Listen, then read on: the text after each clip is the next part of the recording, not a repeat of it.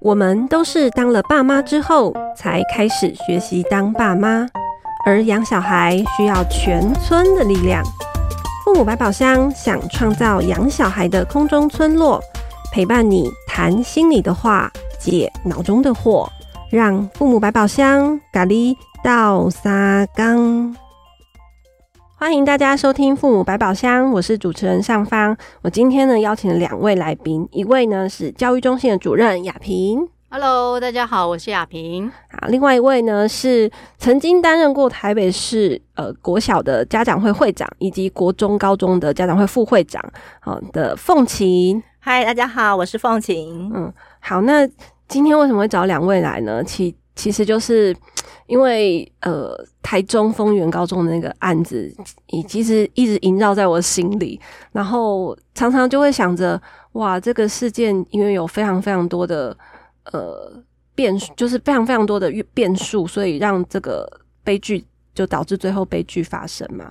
那我自己会一直想的是说，嗯、这个事情如果发生在我周围，或者是真的就发生在我身上的话，那我们有什么事什么事情呢？是我可以及早做准备，或是及早可以呃有一些方法的。好，那我想到的。可能会比较普遍，或者蛮容易大家会遇到的事情，就是，嗯，小孩在学校可能做了一些事情，那老师就写联络簿啊，就说贵贵家长、贵子弟怎么怎么怎么样，然后请严加管教，就类似这种，或犯了什么错，哦，那甚至是，呃，小孩在学校，呃。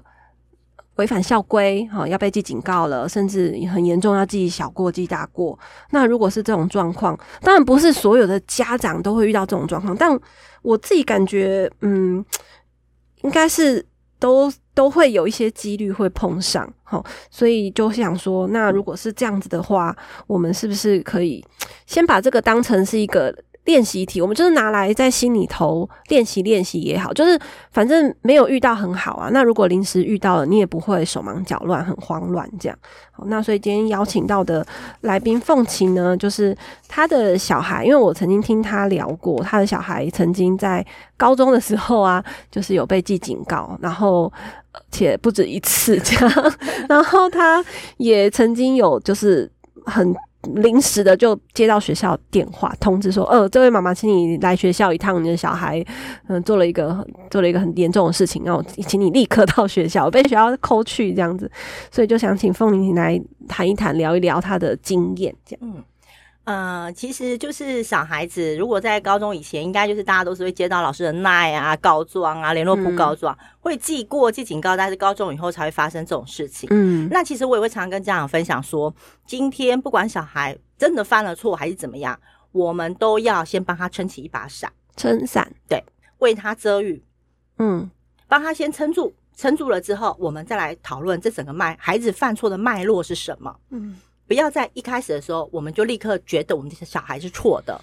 嗯，我举例好了，我举两个例子。第一个是他在高一的时候，然后呢，他跟同学在教室里面玩扑克牌。哦，扑克牌，下课嘛，玩扑克牌嘛，对不对？嗯。那老师就跟他们说，校规规定不能玩扑克牌哦，你们自己要小心一点，不要被教官看到。嗯。然后老师有提醒他们了，这样有提醒他们。然后这小孩很聪明，跟老师说：“我们不是在赌博，欸，诶我们是在玩桌游。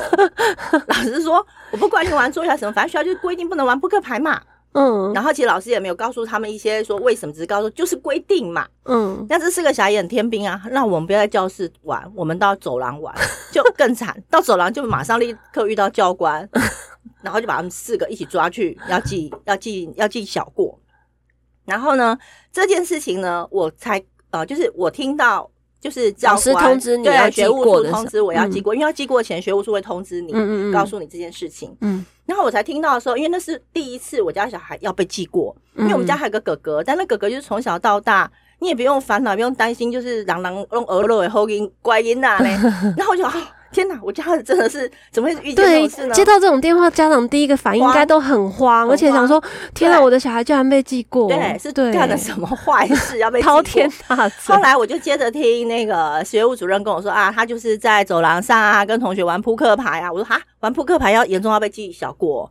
然后后来我还没有，我还没有很积极的到学校去处理这件事情的时候，去了解这件事情的时候，有另外一个爸爸，他就很激动的，当天下午就学校还下班前，就冲到学校跟校学务处讲这件事情。嗯，然后呢，后来因为他已经去了，那学务主任就要要四个小孩的家长都同时到，同时到校学校去，然后去了解这件事情。那我就我在去之前，我先问过我儿子说：“你们有玩钱吗？”嗯，他说没有。我说好，只要不玩钱就不是赌博。嗯嗯，因为你有学校是不可以有金钱这样的交易的。嗯嗯嗯，对。那我就知道了这个点之后，我就到学校。那在谈论的时候，我跟他们说：“嗯，基本上扑克牌现在已经很多小学、幼儿园都视为桌游了，因为训练小孩数字嘛。”对。凑成十，那我说，如果你们学校认为他是赌博，嗯，那这样过年我们每个人都在赌博，对，那所以有跟学校就是有 argue 这件事情。那我说，而且最重要的是，他们没有在玩钱，嗯，他们就是打发时间而已，嗯，那可以跟小孩说，没有必要严重到这样子就要记小过嘛，嗯嗯，对。所以你有去学校跟老师的、跟主任他们讲这个？对，我就是在学校，因为他就是同时把四个要被记过的小孩的家长都一起叫去学校。对，那一起叫去学校的时候，然后因为那个家长他那个爸爸有一个爸爸很激动，他就完全不能容忍他小孩有瑕疵被记过，他就说不准记过，你记过就很生气。那后来我就跟他说，来来来，我来跟学校说。这样子，就是其实跟学校说的时候，尽量不要用情绪性的字眼跟学校对话，嗯，理性的跟他讲，就校规的部分跟他谈，嗯嗯嗯，对。那这样子的时候，学校就说啊，好像也是，但那一次就是，然后那一次就是没有记过了。哦，谈了就没有记过，对，没有记过。所以玩扑克牌这件事是有写在校规里的吗？哎，大呃，应该是隐藏性的校规，隐藏性很多就是班规嘛，就是老师说了算，他就觉得我就叫你不要玩啊，你还一直玩，哦，你就是不服管教啊，然后他就觉得你玩扑克牌就是赌博啊。可是那个赌博的定义很大，因为他今天不是。对啦，或许有人会讲说。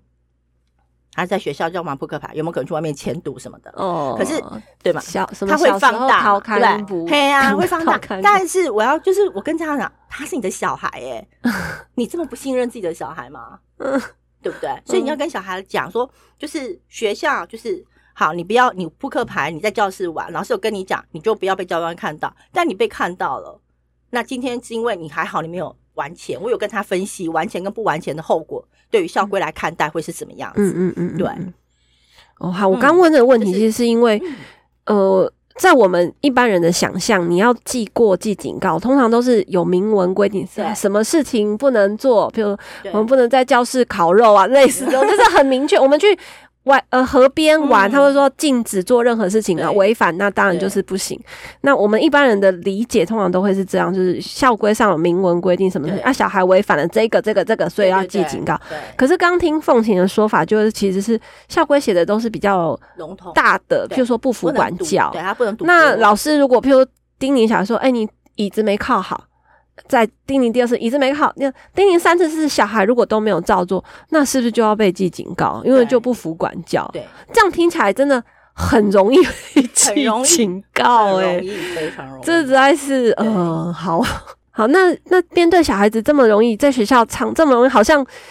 呃，动辄得咎，就是很容易被记过。那亚萍，你要你怎么怎怎么看这件事？就刚刚听凤琴讲，那个老师的反应还蛮有趣的。对，因为他第一个是说，哎、欸，不是说收起来，对，而是说你们玩不要被家长看到。哎、欸，其实。从这一点来看，老实说，那个老师还蛮不错的。对，那个不错的意思是什么？就他没有那么认同这个规定。对，对不？对，他不觉得在学校玩扑克牌是个错的事情。对，那所以其实我我们当然讲了哈，因为刚刚凤琴提到说，也许学校顾虑的是赌博这件事情，嗯、就是细汉偷班补哈，大汉偷看 股。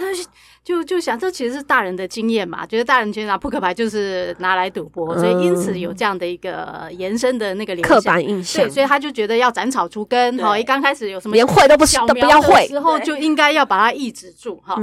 所以这这当然是学校对于这一部分的一个考量。嗯、那但是我猜他们应该不是只是把扑克牌就这样。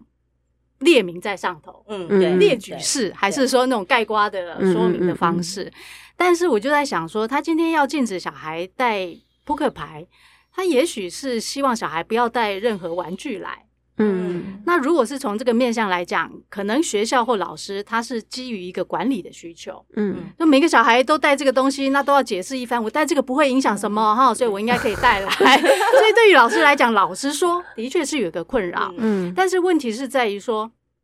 老师他是基于管理的需求来设这样的一个规定，不管是班规或校规。嗯，其实老师对于自己。哦，如何看待班规这件事情？老实讲，他必须要练习有一个眼光嘛。今天就算是基于管理的需求，他都可以跟小孩好好的跟说跟小孩说，小孩不会不不理解这件事嘛，嗯、对吧？那一般二十几个小孩，二十几个带不同的玩具，哇，我每个都要跟 小孩解释这个会造成什么，而且还有新出的玩具哦。对，这这层出层出不穷嘛。对小孩也不是那么不讲理，嗯、就是所以有时候大人在面对小孩，他在设定一些规则的时候，他他可能心里面有一个。基本对于小孩的一个假设，就是他不是那么容易讲道理，嗯，所以他就想，那我就定在这里，你也你也没有必要再说什么。那另外还有一块是，呃，就我们有一个规定在那边，到底当孩子犯错的时候，我们要把它当成是一个教育的机会，还是好不容易逮到，我可以好运用这个班班规或校规，我可以抓到定的班规终于有效了，哎，对，终于用 到了，所以所以其实这是一个最。最基本的，当一个呃教育者看到孩子有一些行为状况不符合规定的时候，他心里面想起来是这是一个教育的机会，还是刚好我可以运用那个校规来处罚小孩，让小孩学到一个教训？这是一个蛮蛮重要的一个核心。身为一个教育人员，甚至其实当我在讲说身为一个教育人员，其实我当然心里面也谈的也是爸妈，嗯嗯，爸妈在一样。看到小孩有这个犯错的时候，对，我心里面想着，哇，我终于逮到机会，可以好好的跟他说一下道理，还是哇，这西金娜，对吧？哈，你你一天到晚给我找麻烦，哦，我不帮你。怎样怎样才怪？对，所以这个其实是真的。大人，当然我我我知道这个不容易，嗯、但这个的确是大人要慢慢开始练习的一件事情。嗯，亚萍这段话我有想到，就是你如果把小孩犯错当成是一个钉子，你就是个锤子，要一直把它钉下去。可是你如果想的是啊，这是孩子还不太会，所以他犯了错，那我们想办法在这个事情上教他怎么做对。对，那这样的话就是完全不一样的选择。嗯哎、欸，那还有，我记得凤琴还有另外一个例子，哎，我们想再听凤琴再讲一个，好吧？对，这个就是更严重的，你要记大过了。好，就是高中的时候呢，他们有一门课叫国防教育，哦，嗯，那就教官会上课。嗯、那这门课呢，就是那一天的课程讲的是我国国防。对，那教官呢就 PPT 出来啦，然后结果出来的那个图片是中国，嗯。对，然后他就指着那个图片说：“这是我国国防，怎么样怎么样？”我儿子就立刻举手说：“老师，那不是我国国防，那是中国国防。嗯，我国不是中国。嗯，我觉得他讲这样非常有道理。然后呢，这个教官就跟他说：‘我国，我国当然是中国，因为我们是一家人嘛。’哦，对。然后呢，我儿子就后来我儿子，然后他说：‘你。’为什么要这样讲？就是，然后还有我儿子，就是反正他在中间可能有一一来一往，嗯嗯嗯，吵到最后呢，我儿子其实应该也是情绪上来了，因为他就是一个很暴冲的小孩，他就指着教官说：“如果你确定，你确定我国就是中国，我就举报你是共匪。”哇！然后这个教官就暴跳如雷，他说：“你出言不逊，我要记你大过。”好，这两个人，然后呢，教官就立刻。打电话到学务处，就 那学务处就上来了，把我们家小孩就先带到辅导室，先去安抚他。然后呢，教官就要主任立刻 call 我到学校去。然后我就在上班时间就被 call 啦，被 call 去学校要记大过，这很严重，三大过要退学嘛，不如我们自己先转学吧。你接到电话的时候，你心里就闪过这些念头了？我不知道他发生什么事，我想为什么让教官暴跳如雷？他到底做了什么事情嘛？我心里在开车到学校路上，我一直在，很慌吧？对，在想到底是发生什么事情。后来到了学务处之后呢？主任就跟我讲整个过程，就是因为这件事情，然后我儿子就骂了，就是骂了教官，然后其实就是骂了教官，那教官当然就生气了，然后两个，嗯、那他说要教官坚持要记大过，嗯，我跟他说，呃，前面那一段我不觉得我儿子有错，嗯，对，因为我国的确不是中国，我国就是台湾，中国是中国。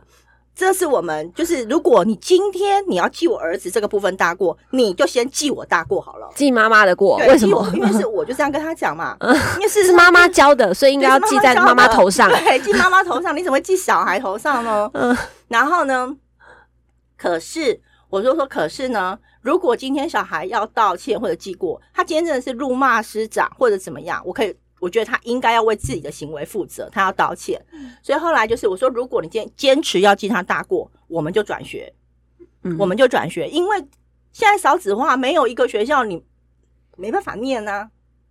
对，那所以后来就是后来最后就呃协调的结果，就是我们一起去，就是我儿子，因为我儿子那时候哭得很惨的啦。他已经在辅导室哭得稀里哗啦，稀里哗啦，他也很难受。对对对，因为他被记大过，记大过，感觉真的是很严重的事情。对对对，那其实妈妈这时候很重要，就是你看到小孩哭成这样，不要再责骂他说：“哎，你是因哪嘞？你起冲一下会不要。”就是你其实就要跟小孩说：“没事没事。”我觉得呃，就是就这件事情呢，我知道你现在很难过，你听不下任何话。那我们现在能处理的方式就两条路，第一条路就是你坚持不跟教官道歉，我们就转学。嗯，第二个就是你跟教官道歉，但你只对骂他是共匪这件事情道歉。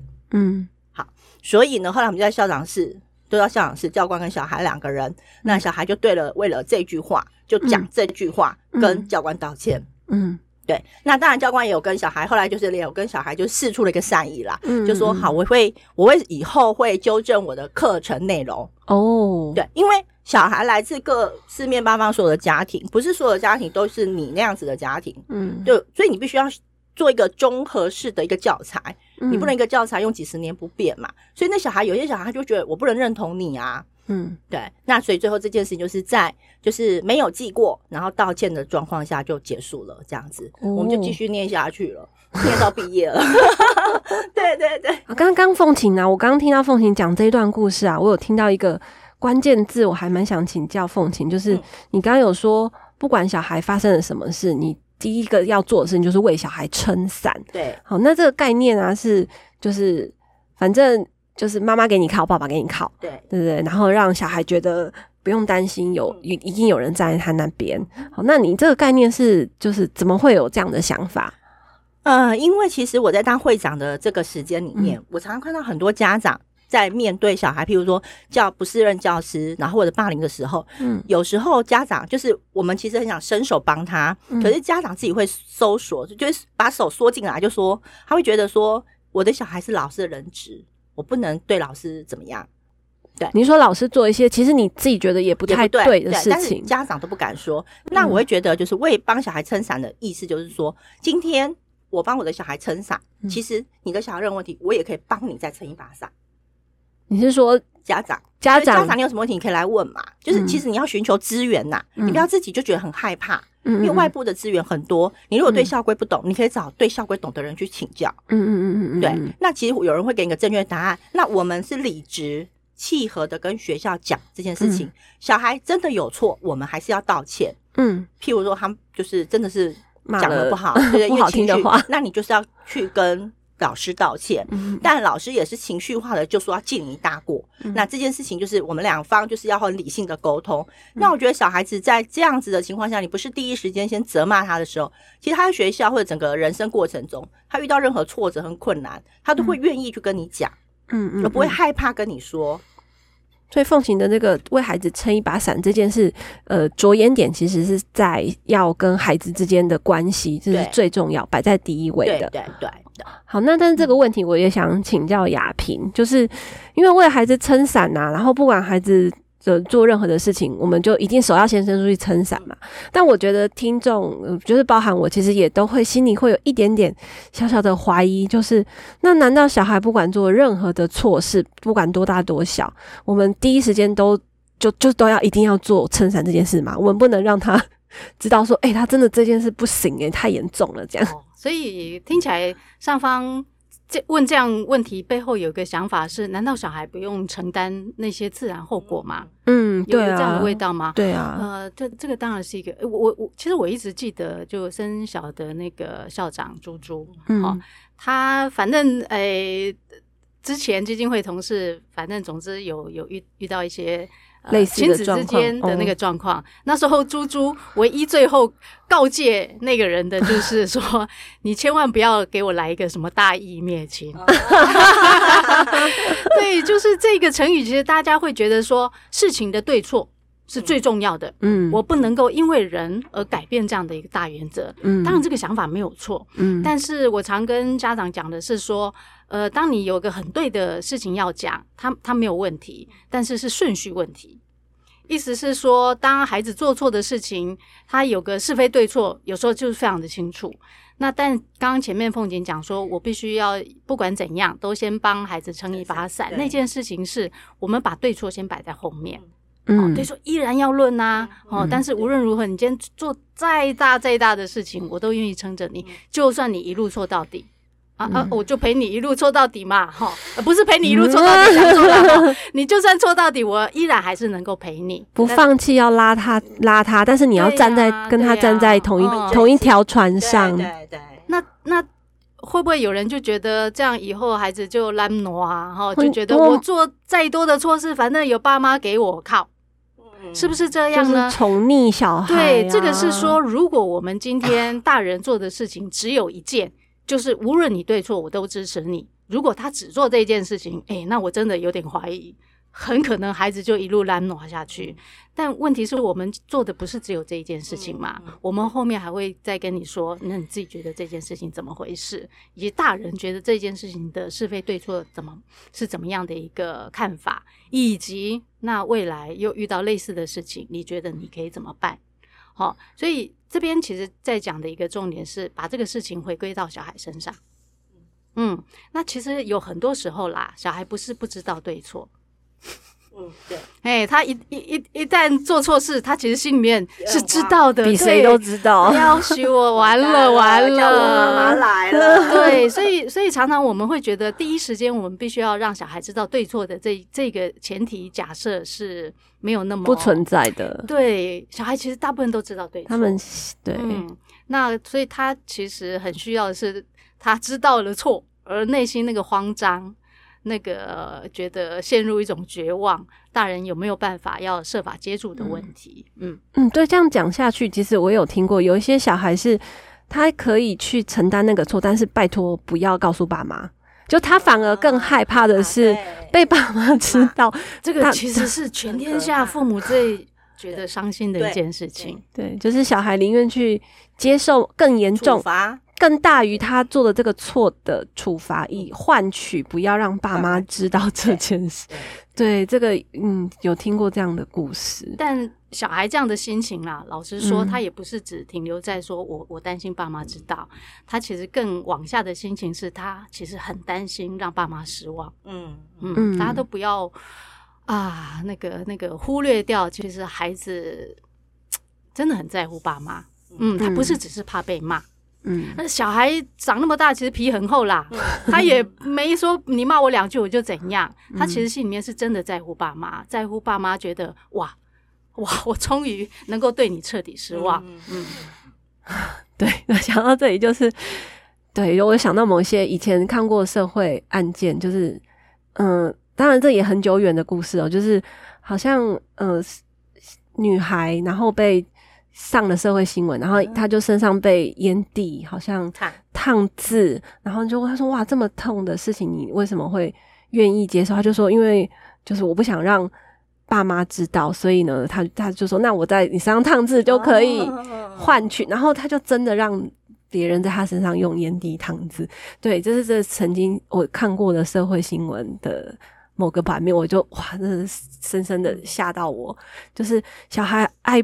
爱爸妈的那个心真的很深很深，嗯，所以我就在想说，呃，面对小孩，呃，会遇在学校遇到，嗯、呃，被老师呃写联络簿啊，或者是记过记记警告啊，这个时候，小孩除了面对他犯的错以外，他其实内心深处还有一部分是他要面对我爸妈来会不会对我失望的这个心情，那个沉重感，哦，所以我就在想说，嗯，那今天找两位有经验的人，然后。就是讲了一个很就是很重要的一个题，就是不管发生什么事情，第一件事就是要为孩子对伸出那一把伞。嗯、那反正对错我们回家可以谈嘛。对，那你说担心小孩会不会变成呃不不明事不明事理啊，是非不分啊，都不懂事的人？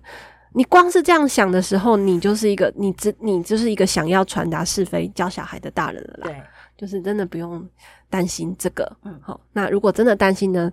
没问题，我们这边有教育中心的 主任雅萍。那我们学校学校的问题，我们有秘书组啊，也是都可以。那教小孩的问题，对啊，我们可以有雅萍啊，我们有很多的课程可以协助爸爸妈妈哈。所以关于这个议题呢，真的希望爸爸妈妈面对。